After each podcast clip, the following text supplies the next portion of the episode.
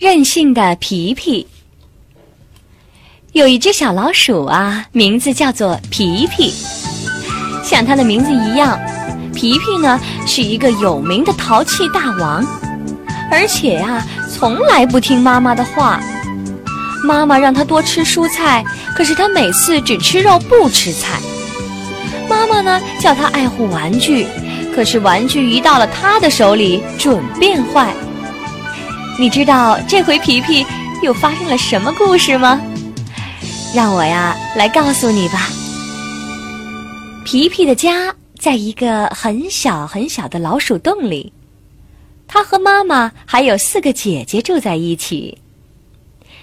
有一天晚上啊，妈妈要出门了，她呢告诉皮皮和四个姐姐，老老实实的待在家里。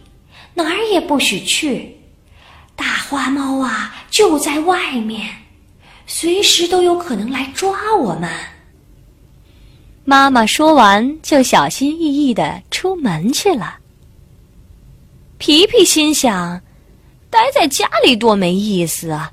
我出去玩一会儿，妈妈也不会知道的。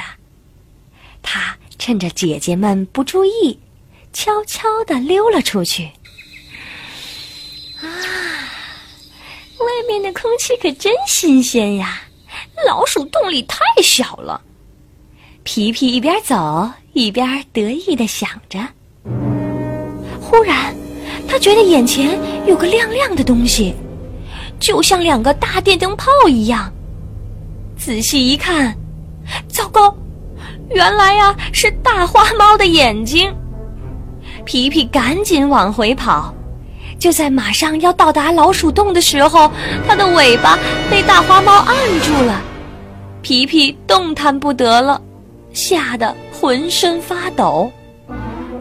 这时，多亏四个姐姐及时赶来相救，他们一起用力拽住了皮皮的耳朵，只听“哎呦”一声，皮皮和四个姐姐一起呀跌倒在老鼠洞里了。皮皮终于得救了，可是他耳朵上的毛却被揪掉了好多。皮皮终于接受了这次冒险的教训，以后晚上再也不敢自己到外面去玩了。小朋友，你们平时是不是也像皮皮一样，总是把妈妈的话当成耳旁风呢？那你可要小心啦，说不定啊，哪天你也会像皮皮那样。差点被大花猫一口吃掉呢！亲爱的小朋友们，今天的故事就讲到这儿了。感谢伊氏娃娃 Joy 中药神奇水友情播出。